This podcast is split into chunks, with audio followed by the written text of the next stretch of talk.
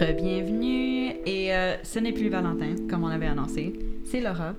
Salut, bonjour à tous. Ça va bien? Oui, ça va bien, toi? Cool. Qui es-tu, Laura? Comment est-ce que tu aimerais te présenter? Alors, ben, je suis arrivée ici. Je suis rentrée comme ça par hasard et euh, on m'a ouvert, alors je suis arrivée. Euh, non, mais donc moi, je, je m'appelle Laura, je viens de Belgique. Et euh, je suis arrivée au Canada il y a, il y a six ans. Donc euh, mon parcours, ça a été euh, voilà, les études en Belgique. Et puis alors après, j'ai voulu essayer un peu le Canada. Je suis arrivée ici. Et, euh, et maintenant, voilà, je participe à la francophonie d'ici. Je suis toujours Voilà. là. oui, tous les ans, je me demande, mais qu'est-ce que je fais là? Mais euh, c'est toujours bien. On se pose tous la question en général, de, Ouais, c'est de temps en temps, qu'est-ce que je fais?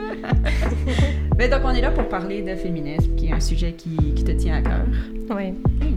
Hum, il y a plutôt, il y a Valentin qui m'a parlé d'une anecdote, un peu de ton vécu par rapport au monde du, on va dire, du business ou du réseautage.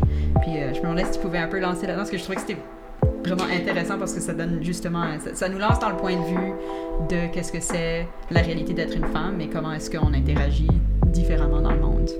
Exactement, mais oui, c'est une, une anecdote qui, qui est assez parlante. Donc, je travaille dans le milieu de la francophonie, euh, pas seulement, mais j'ai travaillé beaucoup dans le milieu de la francophonie, surtout aussi dans le milieu euh, des organismes à but non lucratif. Et euh, dans le cadre de, de mon travail, j'ai souvent été invitée à des conférences ou à des, des événements et où il y a des activités de réseautage. Et donc, pour pouvoir faire avancer le projet sur lequel je travaille, mais aussi pour, euh, voilà, moi, mon- ma, ma propre euh, avancée professionnelle, c'est toujours intéressant de, de réseauter, de rencontrer du monde, Oui, ouais. de savoir un petit peu ce qui se passe dans la communauté, c'est quoi les hot topics, tout ça. Euh, et donc, euh, j'étais à une, conférence et c'est un, ressenti que j'ai eu souvent, mais là, c'était vraiment le- l'exemple euh, qui était le plus parlant. Donc, c'était, j'étais assise à une table en train d'écouter une, une, une des, une des réunions, une des conférences, et puis un homme qui blanc, dans la cinquantaine, qui euh, est très influent dans, dans le secteur, s'est assis à côté de moi, et donc dans ma tête, je me suis dit opportunité de discuter Ben un oui. petit peu des projets sur lesquels je travaille, de voilà, de comment est-ce que peut-être on pourrait faire du partenariat. Euh, mais son attitude était clairement pas du tout professionnelle en- envers moi, donc c'était c'était plus voilà intéressé au niveau bah, flirt, ou un peu ouais, comme ça. Et euh, donc ça m'a mis directement mal à l'aise. Euh, j'ai voulu couper court justement à la conversation. Et, et j'ai été bah, un petit peu rude avec lui, mais pas rester gentil, rester professionnel, parce qu'évidemment, euh, c'est une petite communauté aussi, on Ouais, va pas ouais, ouais, couper les ponts avec tout le monde. Mais euh, ça, ça- je me suis dit, mince, en fait, euh, si j'avais été un homme, j'aurais pu juste discuter avec euh, cette personne qui serait assise à côté de moi, Mhm. on aurait pu discuter business, et euh, j'aurais pu faire avancer mon projet. Mais là, je me suis sentie mal à l'aise. Euh, tout en devant quand même garder un peu un côté professionnel Oui. et poli et gentil. Donc je me suis dit en plus double peine. hein, donc, Ouais. euh, parce que T'as Je- t'as pas pu réagir autant que tu voulais ou de, la façon aussi, disons, tu dois un peu naturelle. ravaler sa fierté. hein, Yeah. On se dit, allez, euh, on, on porte aussi l'image de l'organisme qu'on représente. Et, euh, et donc je suis partie. Et puis après, il y a eu. Enfin, j'ai j'ai été amenée à revoir ce- cette personne et c'était toujours un peu inconfortable pour moi. Et donc à chaque fois, je me dis, oui, c'est toujours des, des opportunités manquées qu'on a en tant que Ouais. femme. Parce qu'on n'est pas vu, alors qu'on est sur un lieu professionnel, qu'on est là pour travailler, on Mhm. n'est pas vu comme une employée ou quelqu'un qui peut apporter quelque chose euh, à la communauté, mais comme toujours un, un objet euh, de- Oui. sexuel, un objet de désir. Ouais, ça s'enlève Et- jamais de ta personne, même si t'es dans un lieu qui est franchement pas sexy et t'es pas là pour ça. Ah, c'était On pas les soirées non. de réseautage, là, c'est pas fait pour se trouver un chum. Ouais, non, déjà, toutes les, les petites amuse-bouches là qui, qui tombent à moitié sur ton pull euh, de fils. non, mais c'est... Et, et ça, vraiment, ça, ça montre... Parce que comme tu dis, c'est non seulement ton, ton, ton, ton côté femme dans ce, ce monde-là, mais il y a aussi la réalité qu'on n'est jamais juste une chose dans nos interactions dans le monde, Oui. dans la vie. Donc, ben là, tu portes aussi le côté travail, le côté business, le côté communauté, ça. etc. Donc, ça, ça, c'est beaucoup plus compliqué que juste dire je suis traitée de X façon, je dois réagir de X façon en tant que femme. Là, tu dois Mhm. réagir en tant que femme francophone dans une minorité, etc., Oui. etc., etc. Donc, c'est... Ouais. Ça me fait penser, tu sais, c'est souvent les commentaires qu'on entend, de, par exemple, dans le, le milieu, par exemple, du cinéma ou le Mhm. milieu, voilà, un petit peu plus pu- public. Pourquoi ces personnes n'ont pas parlé plus tôt d'abus sexuels, Ouais. ce genre de choses? Mais après, il y a tellement de pression et comme tu dis, on, on- on doit faire face à... On n'est pas que juste une personne qui devons défendre notre propre Non. euh, sécurité et, euh, et, euh, identité. C'est vraiment genre, on, on représente aussi d'autres communautés, d'autres entités. Et Absolument. donc, c'est dur, quoi. Et Ouais. c'est, c'est le côté aussi pourquoi est-ce que tu n'as pas parlé? Tu parles de sécurité. Ben, des fois, tu n'es pas en sécurité quand Non. tu parles. C'est la même raison pour laquelle, des fois, il y a des, une personne racisée va être dans une situation où l'autre personne va être ouvertement raciste. Mais c'est mieux de partir que de se battre parce que se battre, ben, ça veut dire danger. Ça veut dire se mettre encore plus vulnérable et. Ben, des fois, c'est plus facile de, de rester silencieux, tristement Ouais. parce que t'as pas le choix. Ah, et là, ben, il y a un moment où peut-être on le peut. Puis ça, ça amène justement au fait que MeToo, le mouvement hashtag MeToo, a 5 ans. Moi, j'aime vraiment la francisation de ça. Balance ton porc, qui est tellement plus violent. Tu sais, il y en a un qui est plus rassembleur, du genre, ah, moi aussi j'ai vécu ça. Ah, et, et il faut pas avoir peur d'en parler, on se, on se supporte les uns les autres. Mais l'autre, c'est vraiment, non, Ouais. bah, je te balance, t'es un porc. C'est- Il y, a- il y un côté beau, Plus beaucoup plus violent, revendicateur. Oui. Mais, mais bon, c'est deux approches différentes. Il n'y en a pas une qui ne soit meilleure que l'autre. Mais euh, toi, est-ce que, tu, est-ce que tu te souviens quand MeToo a commencé ou euh, est-ce que tu as vu des, il y a des choses qui t'ont marqué Ouais. par rapport à ce mouvement-là? Oui, je, je, je trouve vraiment qu'il y a énormément d'avancements, d'avancées qui, qu'on a pu observer depuis, depuis le, Mm. le hashtag MeToo. Mais c'est, c'est vraiment, c'est fou comme il y a eu différents éléments comme ça qui ont créé ce- cet événement. Et avec les réseaux sociaux, évidemment, ça, ça a été amplifié énormément. Mais euh, je me souviens, par exemple, euh, souvent en Belgique aussi, c'est un autre contexte où c'est beaucoup plus conservateur Yeah. au niveau de l'égalité des genres, ce genre de choses. Mais je vois la différence maintenant entre avant, avant que je parte au. Canada et maintenant, ben, j'y suis retournée récemment. Puisque tu es parti il y a un peu plus Ouais. de 5 ans, tu as Ouais. vraiment pu voir le. la différence, Ouais. l'avant et l'après-MeToo, Ok. ouais. Et euh, j'étais vraiment agréablement surprise parce que il y avait certaines personnes, des amis, qui, euh, voilà, il y avait des positions parfois assez macho, même certaines qui, qui sont des femmes, et on sait tous que voilà, le Mhm. Ah, oui, patriarcat se fait oui. véhiculer par les hommes comme par les femmes. Et, euh, et j'ai vraiment vu le, le changement de discours, la prise de conscience de beaucoup de, beaucoup de choses, euh, de par, envers les femmes, mais aussi, aussi au niveau des hommes aussi, il y a beaucoup d'hommes qui, qui Cool. discutaient de, des enjeux féministes. Donc, ouais, agréablement surpris. Ouais. Évidemment, c'est tant que le système en lui-même ne change pas, Yeah. euh, il y a encore du boulot, Yeah. mais, mais en tout cas, Puis Belgique, balance ton quoi? euh, Ça- on suit- nous, on suit tout ce que Voilà. les Français font malheureusement, mais donc c'est balance ton porc aussi. Mais euh, ben, donc, euh, c'est évidemment une chanson euh, qui, qui a un peu. euh, Chanson d'Angèle. Exactement, exactement. Belge, Belgique. artiste de belge.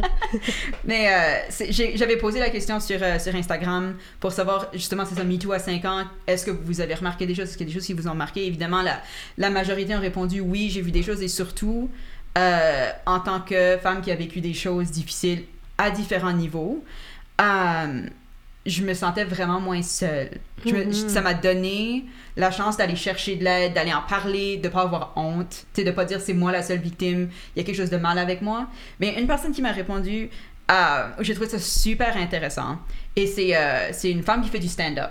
Donc, euh, du, la, des- elle fait des blagues sur scène, pour ceux qui ne connaissent pas le stand-up. mais de façon professionnelle. Et ça fait à peu près, je pense, 5 ans qu'elle s'est vraiment lancée dans ça plus professionnellement. Puis, c'est bon, c'est un, une industrie très dominée par les hommes. Euh, souvent, les blagues, puis c'est pas juste à propos des, des trucs sexistes, ça va être un peu la blague facile à faire, on va aller la chercher, on va la dire, les gens vont faire haha. Et ça va bien se passer. Et c'est, ben, t'es une minorité, souvent tu vas passer sous le bus. Euh, et donc, elle, dans son vécu, les hommes sont de, qui étaient déjà euh, très très machos sont devenus beaucoup plus machos et vraiment beaucoup plus euh, féroces par rapport à Ouais. ça. Parce Mhm. que ben, c'est le, le mouvement du pendule où oh, on va un peu plus à gauche, ben eh, on va aller à droite aussi. Où eux se sont dit ah, il y a quelqu'un contre moi, ben attention, regarde ce que je vais faire. Donc j'ai j'ai juste trouvé ça intéressant que, évidemment, je pense qu'il y a eu beaucoup, beaucoup de bonnes choses qui sont sorties de MeToo. Euh, où je sais que moi, ça m'a vraiment fait aussi repenser, je me dis, ah bon, oui, mais ok, là, on va, on va dire que tout et n'importe quoi est mal. Puis à un moment tu dis, attends, mais pourquoi tu dis ça? Genre, si, si ça se serait passé à toi, même si c'est quelque chose de minime, Ouais, est-ce que vraiment c'est comme ça que tu le vis- verrais, c'est comme ça que tu vas le vivre? Non. Et euh, c'est, ben, comme tu dis, c'est, tout le monde qui véhicule ça. Ouais, Donc, euh. Je pense que ça, ça a ouvert la discussion et on en parle. Mhm. Le fait qu'on en parle, c'est énorme. Ouais. Euh, il faut qu'on fasse plus de choses, mais euh, ouais, moi je me souviens que en parler c'était non non là comme ça, tu, tu vas peut-être aller à la police si vraiment ça vaut la peine, mais sinon euh, écoute, vis Oui, ta vie. Tout le système est contre, contre nous, en fait, Exactement, exactement. Ouais. Il y a aussi l'idée, enfin, je trouve avec le- l'effet MeToo, c'est qu'avant, le patriarcat en général a toujours essayé de mettre un peu les femmes les unes contre les autres. C'est toujours le- Mhm. l'adage divisé pour mieux régner. Yep. Et avec le hashtag MeToo, justement, qui est rassembleur, on s'est rendu compte qu'en fait, si on s'allie, on peut vraiment euh, faire, un- faire une différence. oui, Et donc, euh, oui, ça, ça, c'est aussi une grosse, une grosse différence. Et justement, ça, ça fait chier euh, les masculinistes et, et- et les gros cons. Mais euh, parce que. au moins on peut les compte identifier plus facilement comme ça. C'est ça. Mais non, absolument. Je pense que ça. C'est, jamais facile de, même soi-même, se faire forcer à penser à ce qui se passe dans le monde et de le voir autrement et de se dire Mhm. peut-être que c'est mal. Est-ce qu'en plus j'en fais partie? Oui. C'est, terrifiant. Ouais. Tu sais, c'est, ben, la même chose pour. ben, Mhm. Exactement, c'est la même chose pour le racisme où tu dis attends, est-ce que tu faisais cette chose qui en fait faisait du mal à d'autres gens? Oh my god! Ouais. Et c'est. Ben, c'est ça, c'est terrifiant, c'est difficile. Ouais, Mais. Ouais, j'ai, Voilà. hâte de voir ce que les prochains cinq ans ouais j'espère de, aussi. euh. de MeToo ou de autre chose qui va prendre sa place euh, pour, euh, pour donner. Là, on voit que. Entre autres en France, mais un peu partout. Là, au Canada, on a euh, Hockey Canada qui, euh, eux, là, se Ça, font. ça euh, se passe mal, mais. c'est ça. Euh, en gros, ben, ben, il y a des, il y a des viols, il y a des choses très très mal qui se passent Ben, dans une, ouais, c'est ça, dans une grosse institution. Et ben, ben, là, les sponsors s'en vont. Donc, oh non, l'argent s'en va. Ok, il faut qu'on fasse quelque chose. Il y a aussi beaucoup de choses qui sont sorties, euh, je sais pas encore du Canada, mais des militaires où c'est encore une fois, c'est une institution euh, très respectée où il y a, il y a un peu un culte autour. Autant le hockey qui est un sport, qui est un- presque une religion Mhm. nationale, euh, que les militaires où c'est un, un, un devoir patriotique, etc. Puis là, ben, on voit en fait qu'il y a plein de plaintes Ouais. qui sont mises en dessous de la pile. Ouais. Il y a d'autres choses bien plus importantes à adresser. Ça, non, non, on va, on va gérer ça plus tard. Ben, Ouais. ça, ça ressort et Ouais. il faut pas que ça passe. Mais oui, mais c'est pour ça que je me dis, enfin, vraiment l'é- l'étape d'après, c'est vraiment des changements au niveau institutionnel, Mhm. systémique, au niveau des lois aussi, parce que là, pour le moment, on, on surfe un peu sur la vague de, ok, pour le moment, c'est MeToo, Ouais. donc euh, les gens font attention parce qu'au niveau de l'opinion publique, c'est c'est important de garder ses sponsors, par exemple, Oui. ou de, de garder son argent. Mais euh, comment pérenniser le, le mouvement, c'est vraiment passer par l'institutionnaliser et le mettre dans la loi. Et Absolument. ça, c'est plus compliqué. Euh, ouais. Donc, euh, encore une fois, Justin Trudeau, tu t'écoutes. Hey! Hey bitch! Il y a des choses à régler, bitch! non, non, mais sérieux, il y a vraiment des choses à régler et euh, c'est pas parce qu'on met 50% de femmes dans euh, un- une institution que ça va nécessairement changer les choses. Euh, Mhm. Donc, il faut aussi faire des actions. anyway. Euh, oui, donc, euh, je, vais à quelque chose qui se passe en ce moment. Euh, donc, en Iran, donc pays qui était, bon, là on me disait c'était plus ou moins démocratique, mais bon, plus libre, on va dire, jusqu'à la fin des années 70. Mhm. Et là, ben, tristement, le peuple qui a dit cette personne-là, elle n'est pas légitime, ben, elle a été remplacée par une théocratie. Théocratie très, très intense, euh, où le droit des femmes a été de plus en plus, euh, on va dire, effiloché, Mhm. un petit peu à la fois. Puis là, on se retrouve avec euh, tout ce mouvement qui, qui, je pense, est un peu un, peut-être une suite à MeToo où, oui, on, on parle de violence et on parle de différentes choses qui se passent aux femmes, mais là, littéralement, une femme en train d'exister parce que moralement, d'après la, la police, police de la morale qui est un autre affaire à discuter, mais Mhm. what the fuck? Il y a une police de la morale, quoi. Genre, oh my god, no!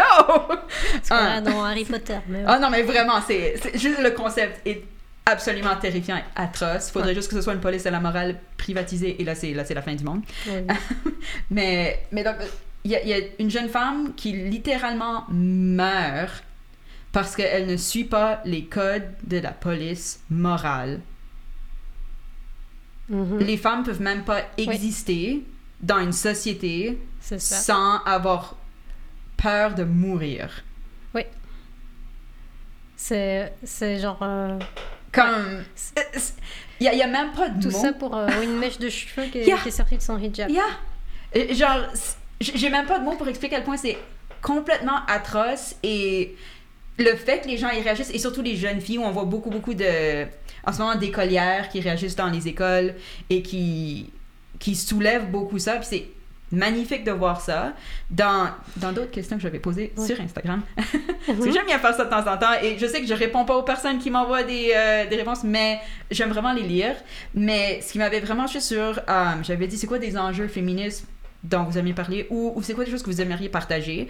Puis les jeunes, jeunes femmes, Mhm. je parle de comme des, sais, des filles qui viennent d'arriver dans le monde et on leur a donné l'étiquette de femme, qu'elles le veulent ou non.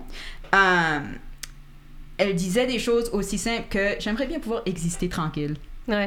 C'est fou. Puis ça hein? m'a comme tellement. tu sais, Ouais. ça m'a tellement agrippée parce que Ouais. j'étais comme, oh my god, je suis tellement désolée. Comme, On, on vit là, on est habitué dans ce système à vivre vraiment comme un- des citoyens de seconde zone et Oui. euh, ouais, c'est fou comme euh, c'est si peu demandé au final, mais, euh, mais les-. Oui, puis, puis garder ses privilèges c'est plus important. absolument. Et puis plein, plein d'amour, puis de force, puis tout, à toutes les femmes qui, Ouais. euh, qui se battent pour leurs droits. On voit que ça va beaucoup plus large que, euh, que l'Iran en ce moment. Et, parce qu'il y a d'autres endroits où c'est peut-être pas exactement la même chose, mais c'est très similaire au manque de. Oui, Ben, option de vivre une vie oui. et- de vivre une vie noble, digne, peu importe le terme qu'on veut Mhm. utiliser, mais Puis où- on voit aussi que c'est plus global. Enfin, par Absolument. exemple, euh, à l'université, enfin, en Iran, tout le monde, tous les, les jeunes, la jeune génération a pris part à cette révolution. Enfin, qui, on espère, va devenir une révolution, mais Oui, ouais. qui, qui est en train de prendre part euh, au mouvement. Yeah. Parce que voilà, enfin, le, le patriarcat, ça ne convient pas non plus aux jeunes hommes non plus. non, Et c'est donc c'est quelque chose qui, voilà, de manière générale, euh, un état tellement conservateur et contrôlant. euh, ne, ne convient pas euh, aux jeunes générations. Donc euh, c'est bien de voir aussi que Oui, voilà, le féminisme peut aussi, par certains canaux, parler à tout le monde au final. absolument. Mais c'est, ben une, une discussion qui a, y a souvent, qui, je pense que ça vient un peu de MeToo qui a mis des choses à l'avant Oui. et qui a donné la chance aux femmes de parler et pas seulement Mhm. aux hommes de dire oh j'ai rien fait ou oh non mais c'était pas vraiment quelque chose mais je pense qu'elle avait dit oui. Ça, non, on, on- on Oui. s'en fout. Non, t'as- non, va-t'en. mais mais c'était les femmes qui ont pu prendre la Oui. parole et le fait qu'elles ont pris la parole a fait réaliser aux hommes euh, je sais pas, on a des, des conversations, tu sais, du genre, euh, t'as le droit de pleurer. Tu sais, puis on, on a l'image Ouais. du, du, du gars qui pleure pas, qui a, qui a pas le droit d'avoir Ouais. des émotions Qui tristes. ne sait pas analyser ses émotions Ouais. aussi, donc ça passe par la, la colère parfois. ou- Il y a absolument, absolument. Puis euh, il y, a, il y a une honte à être triste, Oui. mais il y a une, euh, une masculinité, une prouesse à être fâché et à être, à être euh, en colère et, et tout. Et on est en train de tranquillement, tranquillement, on déconstruit ça et on se dit, oui, on- Mhm. tout le monde est des fois fâché, tout le monde est des fois triste. Mais c'est pas vu de la même façon. C'est pas Oui. perçu, c'est pas même écrit de la même façon dans, dans un, un roman ou dans, dans un journal. Donc c'est. Je pense que c'est un des autres effets. Les codes de la virilité ouais, sont en train de changer. Oui! Et euh, ça, ça fait du bien. Ouais. Ouais! Parce que oui, vraiment, enfin, on- le patriarcat, ça enferme aussi les hommes dans voilà euh, Absolument. le- ce cadre où ils sont censés, voilà, ouais, comme tu dis, ne pas pleurer, être fort, être le pourvoyeur Mhm. euh, au, niveau, au niveau de leur ménage, ce genre de choses. Et donc vraiment suivre euh, une carte euh, routière qui est Absolument. tracée. Absolument. C'est leur, les, les, les deux sexes, parce qu'il n'y a rien que deux genres.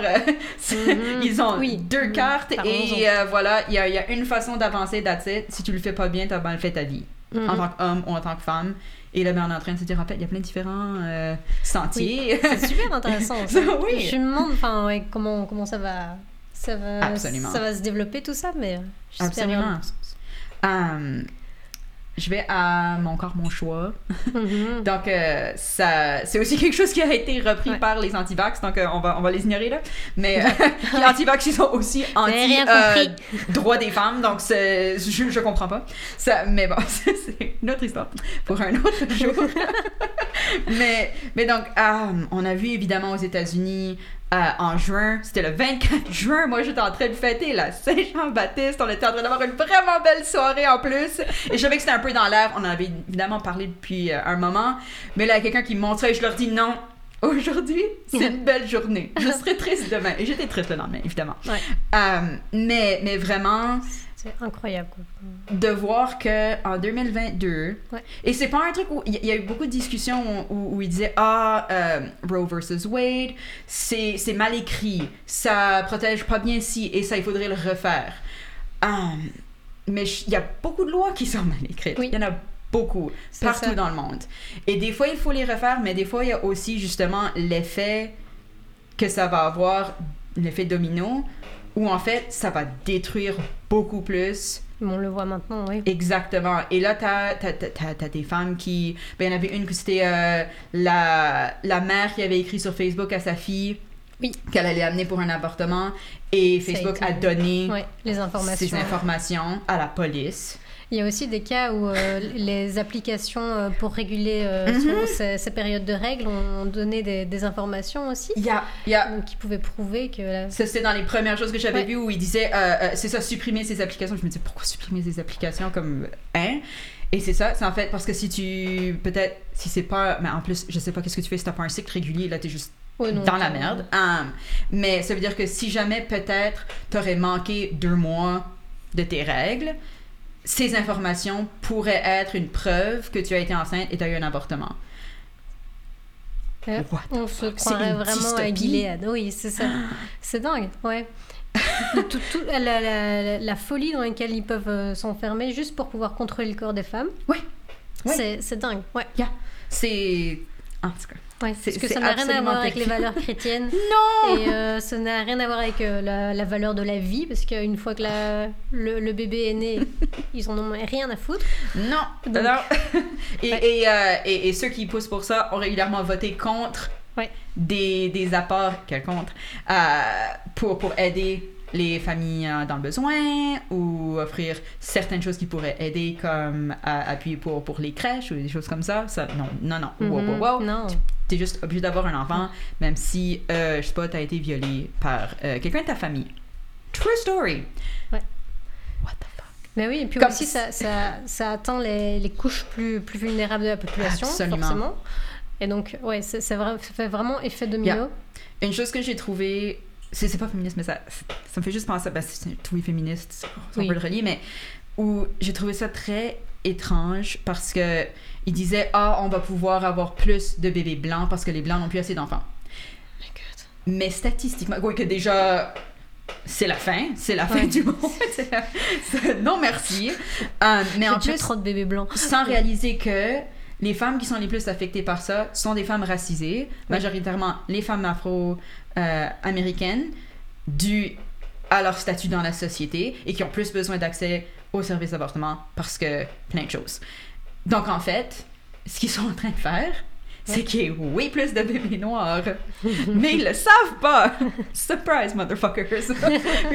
Je- mais, mais genre, tu sais, tu regardes ça et t'es comme, ces gens n'ont aucune idée de quoi ils parlent. Ouais, non. Ça, enfin, c'est.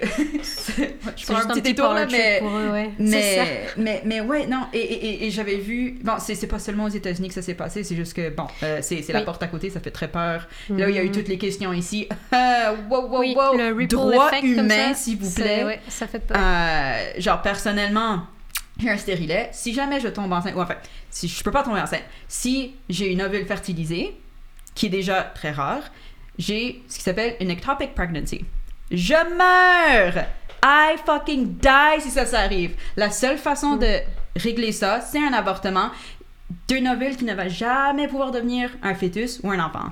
Ouais, c'est ça. Mais c'est. L'absurdité, ouais, l'absurdité de la chose. Ben, c'est Yeah. vraiment pour montrer voilà, la vie d'une femme. Yeah. Ce n'est juste, c'est lié à la procréation. That's it. Et euh, that's it. Et si, si tu procrées pas, bah tu meurs. Bah écoute, tant pis pour toi. Exactement. Exactement. Et là, il y a, il y a des femmes en train de mourir parce qu'il Ouais. y a des hommes qui comprennent pas comment fonctionnent des ovules.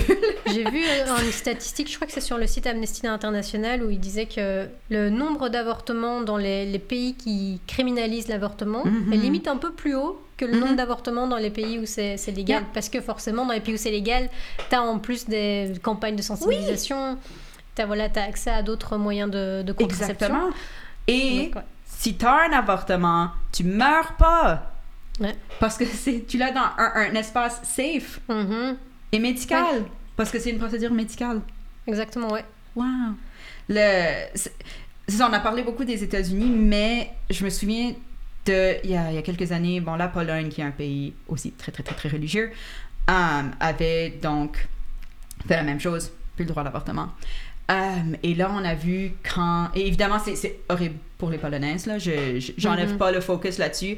Mais j'avais vu des nouvelles où euh, on, on- on sortait des reportages, des témoignages de femmes ukrainiennes qui arrivaient en Pologne en tant que réfugiés parce que leur pays est en guerre, Ah oui. qui avaient été violées, qui sont enceintes et elles n'ont pas accès à ça. Et tu te dis, Ouais.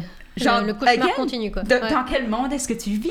Ouais. Dans que- comment est-ce que tu peux voir cette situation et te dire, oui, mais c'est un enfant?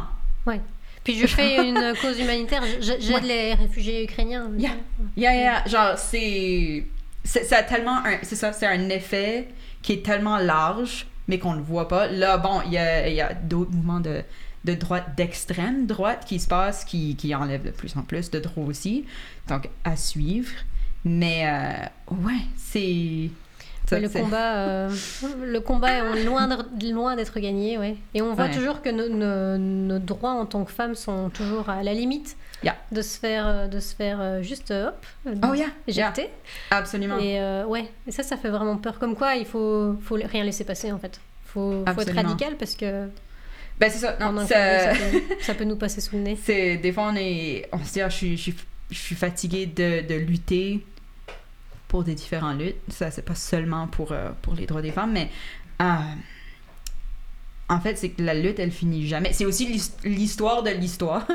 Mhm. C'est c'est que les humains ont toujours continué à se battre pour améliorer leur vie. Puis on pense qu'il y a un moment où on arrive à un statu quo. Le statu quo, il a jamais existé. Mhm. Donc, tristement, il faut continuer à se battre. C'est juste que là, on est en train de- On, on a l'impression d'avoir été à l'avant, puis en fait, c'est un pendule qui revient vers l'arrière. Ouais. Euh, dans les années 50. C'est clair. Donc, euh, oui, j'ai- j'aimerais te demander. Oui. Est-ce qu'il y a un moment qui, pour toi, a représenté, genre, ton, ton intérêt vers le féminisme, ou il y a un moment où tu Ah, t'identifies ou, ou si tu as quelque chose par rapport au féminisme que tu aimerais partager si jamais c'est une question trop précise? non, non. Mais moi, c'est assez rigolo dans le sens où euh, bah, mon papa est vietnamien. Et euh, bon, après, c'est aussi le Vietnam. Il a quitté le Vietnam dans les années 80. Donc, euh, désolé, papa, mais tu es très mature. et, et donc, c'est aussi les valeurs voilà, très conservateurs de la famille où une femme a une place voilà, Mhm. bien spécifique Ouais. dans la société. Mais euh, depuis je me souviens, j'ai toujours été euh, très, euh, très vocale au niveau de- des causes féministes. Je me souviens d'une juste une petite anecdote où j'étais dans, dans la voiture et euh, j'étais enragée parce qu'on avait vu juste avant de partir euh, une pub où il y avait une femme qui vendait un yaourt toute nue. Et j'étais c'est dégueu! Mais franchement, mais c'est vraiment scandaleux! Pourquoi est-ce qu'il y a, besoin de sexualiser les femmes? Je disais pas ça comme ça, mais euh, parce que j'avais 5 ans, mais... Mais oui, j'ai- toujours été hyper énervée à, à, dans, à cet thème-là et je me souviens toujours le- la tête de mes parents en se disant mais qu'est-ce que c'est? Qui oh! Qu'est-ce qui lui prend? Donc oui, ça ça m'a toujours, euh, ça a toujours été euh, plus une question un peu de, enfin très émotionnelle, euh, un peu de fierté, un peu en mode pourquoi est-ce que moi je peux pas le faire? Je me souviens aussi à un camp d'été où euh, les garçons ils pouvaient faire un jeu fun avec de l'eau parce qu'ils pouvaient enlever leur t-shirt, mais euh, pas les filles, tu vois. Et je me souviens que j'avais été infernale et j'avais insisté, donc j'avais pu enfin aller jouer avec eux, mais du moment que j'ai gardé mon t-shirt, hein, mais, euh, Ouais, ouais, ouais, ouais, wow, wow, wow, wow. j'avais pu jouer avec eux et donc j'avais considérer ça comme une petite victoire, on va dire. Euh, mais donc oui, depuis le début, euh, j'ai toujours été un peu bah, concernée par la cause, forcément. Bah, Je suis touchée comme, comme nous tous, nous toutes et tous. Mais donc oui, ça a toujours été quelque chose. Et puis ça s'est affiné avec, avec le temps, bah, avec plus voilà, les expériences, les discussions. Euh, super podcast que je, je conseille, c'est euh, Les couilles sur la table de Victoire Toyon. Yes. Euh, donc Ça, ça, a été aussi vraiment une belle manière d'un peu théoriser toutes ces émotions aussi, parce que des fois on est là, c'est pas juste, c'est dégueulasse, j'ai envie de buter tout le monde. Et puis en fait, c'est bien de poser des mots et d'avoir vraiment une rhétorique et une argumentation derrière. Donc voilà. pour son mental aussi, de pas seulement être. C'est ça, ça aide aussi. Et donc oui, toutes ces lectures et tout ces échanges avec les amis.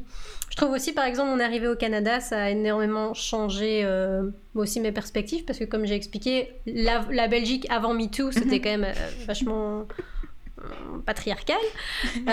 et donc mon arrivée ici, ça, ça, a été aussi intéressant parce que j'ai toujours senti et limite intériorisé ce plafond de verre. Mm que je suis une femme. Donc en Belgique, au niveau professionnel, machin, bah écoute, euh, tu peux espérer, mais il faut vraiment que tu. Ouais, ouais, ouais, ouais. faut que tu sois vraiment spécial si tu veux arriver à quelque chose, quoi. Et, euh, et arrivé euh, ici au Canada, j'ai vraiment moins ressenti ça. Il y a aussi une question de. J'aime bien dire que j'étais blanchisée au Canada parce que je suis à moitié vietnamienne, ça se voit pas trop. Mais au Canada, personne ne le remarque jamais. Ils entendent ma, mon accent français, ils se disent peut-être où déjà Il faut que je fasse attention à ça déjà. Le reste, euh, je sais pas.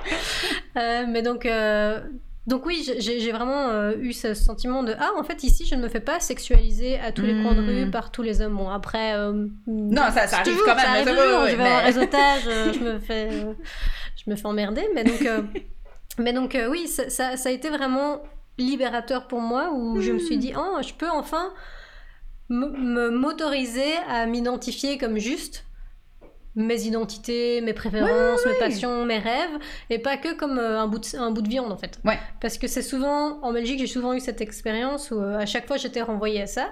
Mm. Et donc ça me calmait. À chaque fois j'ai envie de parler de Nia, et puis euh, oui, mais toi de manière, t'es juste le petit truc sexualisé, donc je, vais la fermer. donc je trouve que ouais, ça a été très libérateur de venir au Canada pour ça. Justement, quand on parle beaucoup de.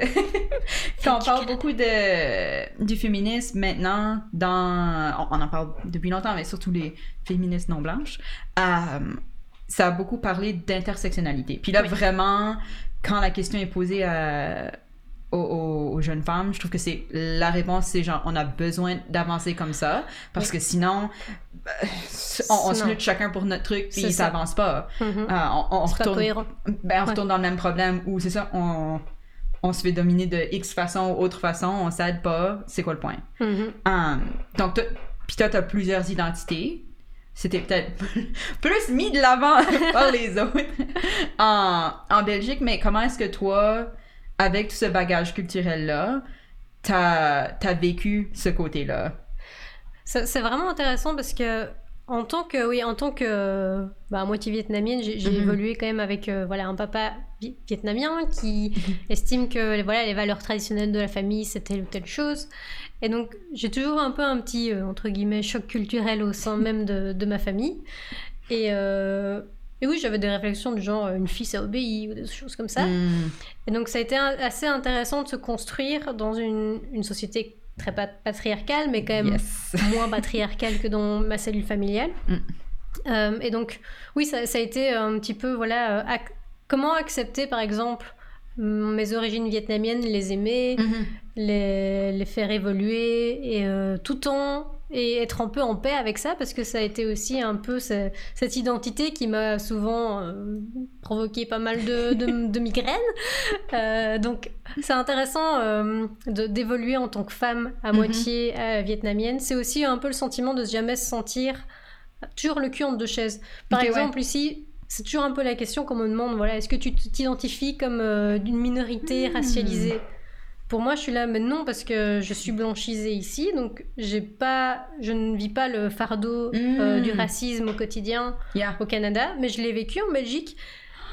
Donc, c'est toujours hyper intéressant si je suis là, ok. En Belgique, je pourrais. Wow, genre en Belgique, on disait toi t'es différente, je le vois. Oui, quand je dis par exemple, enfin à l'époque, j'espère Oui, que oui, maintenant oui, ça a changé, mais quand je dis oui, en Belgique on fait ça, tout le monde me dit toi, toi, toi. Toi? Non, non, non, pas toi, t'es pas belge. Ah, J'ai souvent des, des réflexions comme ça où on me, on me montre toujours, on me rappelle toujours, tu n'es pas belge. Alors que ça je suis c'est aussi Belgique. très mais- européen. Les Européens, Ouais. s'il vous plaît, faites pas ça. S'il vous plaît. s'il vous plaît, arrêtez, ok? C'est pas drôle. C'est pas juste que ah, c'est une Non. blague. mais- Je suis désolée, mais il y a des gens qui- ont l'air différents, mais qui viennent du même endroit que vous. Ouais. C'est un fait. Sorry, not sorry. petit, euh, petit message pour euh, certains qui écoutent, qui en ont besoin. Là, quand on te demande t'es chinoise et que je dis non, c'est- la réponse est réelle. c'est-! C'est genre, ah c'était un truc. non. Parce qu'ils ont toujours l'air un peu perplexes quand je dis non. mais- Lol! oh, wow. Wow! Donc, du coup, t'as vécu un peu deux différentes identités Mhm. de femmes racisées et non racisées Oui, c'est ça. dans la même époque. Ouais, exactement. Wow. Et, et donc, oui, c'est assez intéressant de, oui, d'essayer justement de tirer la force de ces deux expériences et de se dire, bon, voilà, je, je peux déjà à la fois faire preuve d'empathie pour euh, les femmes racisées qui vivent des expériences Oui. bien pires que ce que j'ai vécu et euh, voilà, qui, qui eux ont- sont aussi euh, victimes de- au niveau de la communauté, Mm. de tout ce racisme. Moi, c'était plus au niveau individuel, on va dire, que je l'ai vécu. Euh, mais, euh, mais oui, d'allier, de, de comprendre ça et de d'alimenter justement mon travail, euh, pas dire de militante parce que je ne me, me qualifierais pas de militante, mais euh, de, en tout cas de... Il y a des différentes façons de militer. C'est ça. Oui, c'est c'est la chose c'est à apprendre. Tu sais, euh, T'as pas besoin de sortir avec une pancarte. C'est bien. C'est bien d'aller militer littéralement euh, dehors, mais euh, faire des actions tous les jours, s'investir, s'instruire, etc., c'est c'est tout aussi important. C'est juste que Oui. c'est dans l'ombre Oui. et ça va pas être dans, sur les médias sociaux. Mhm. Qu'on va voir des photos passer, ça va être dans ta vie de tous les jours, mais ça peut faire méga des impacts. Euh, Il y C'est a des personnes qui, bon, sont... Souvent, on pense aux boomers que, alors bon, on se dit, OK, à ce point-là, je vais peut-être pas me battre pour que tu comprennes. Des fois, ils comprennent, des fois, ils font partie de la lutte, là, je dis pas. Mais c'est toujours aussi la charge de. Est-ce que c'est à nous d'éduquer les gens? Enfin, est-ce qu'on doit avoir cette charge mentale Yeah. d'aller éduquer euh, tous les boomers du coin? Euh, et surtout pour euh, peu de résultats. Donc, oui, c'est toujours aussi un peu la question. Mais donc, en tant que militant, oui, comme tu dis, il n'y a, pas de petites actions. C'est ça, c'est ça, juste euh, un autre petit rappel. Um, on arrive vers la fin. Um, Qu'est-ce que tu aimerais voir comme changement, on va dire dans les cinq prochaines années? Hmm. de dans la société at large ou dans, dans ta vie, ce qui t'entoure, dans la façon que les gens agissent, dans, dans, dans les lois, peu importe. Est-ce qu'il y a des, des choses vraiment que tu aimerais voir avancer par rapport à, au féminisme et à la lutte des, des droits pour les femmes de vivre des vies décentes et dignes? Alors, par où commencer? La liste est longue, mais, euh, mais je dirais une, une des premières choses, comme je disais, ouais, c'est que ça s'institutionnalise et que les, les changements soient vraiment. que la loi soit de notre côté, Hmm. qu'il y ait plus de formation auprès des, des gens qui, euh, euh, qui ont l'autorité de prendre ces décisions. Euh, pour pouvoir vraiment euh, en faire des alliés, parce que pour le moment, quand, quand on est une femme et qu'on n'a on n'a pas la chance d'être euh, dans un groupe privilégié, on a quand même Mhm. toujours l'impression que malgré les, que les choses changent, tout est contre nous. Euh, aussi, ce qui serait bien aussi de voir, par exemple, c'est au niveau de la sexualité. Yes. Il y a l'érotisation de la soumission, Mhm. euh, il y a une- la pornographie, voilà, est toujours orientée sur le plaisir des hommes. Mhm. Donc euh, une chose qui serait ch- intéressant, intéressant de changer, c'est au niveau structurel, mais aussi dans, dans le lit et dans le couple, Ouais. que les choses changent, parce qu'on voit encore, par exemple, euh, qu'un homme qui se dit féministe, une femme qui, qui, qui vraiment agit pour ses droits, une fois qu'elle est en couple, des fois... Les, Mhm. cho- les règles du jeu changent parce qu'au niveau du couple c'est voilà il y a, l'amour il y a l'émotion donc il y a, il y a tout qui, Ouais, qui ouais, se mélange et donc c'est 100% personnel. c'est ça, et c'est dans les Yeah. coulisses. Donc Oui. d'autres choses se passent à ce niveau-là. Donc euh, que dans l'intimité d'un couple, ça, ça change. Hmm. Donc ça, ça serait bien. Euh, puis aussi évidemment qu'on puisse un petit peu enfin euh, aimer qui on veut, être qui on veut, et que voilà, qu'il y ait un peu plus d'acceptation. Vivre, euh, vivre en paix, vivre tranquille, Oui, c'est ça. sans avoir besoin de se Le- battre littéralement contre les lois qui sont en train d'être mises en place. Ouais. Ben, merci beaucoup, Laura. Merci beaucoup, Merci Mélanie. énormément. C'était un plaisir. Oui. Bonne soirée, tout le monde. Bonne soirée. Hein? Merci de nous avoir écoutés. Yes.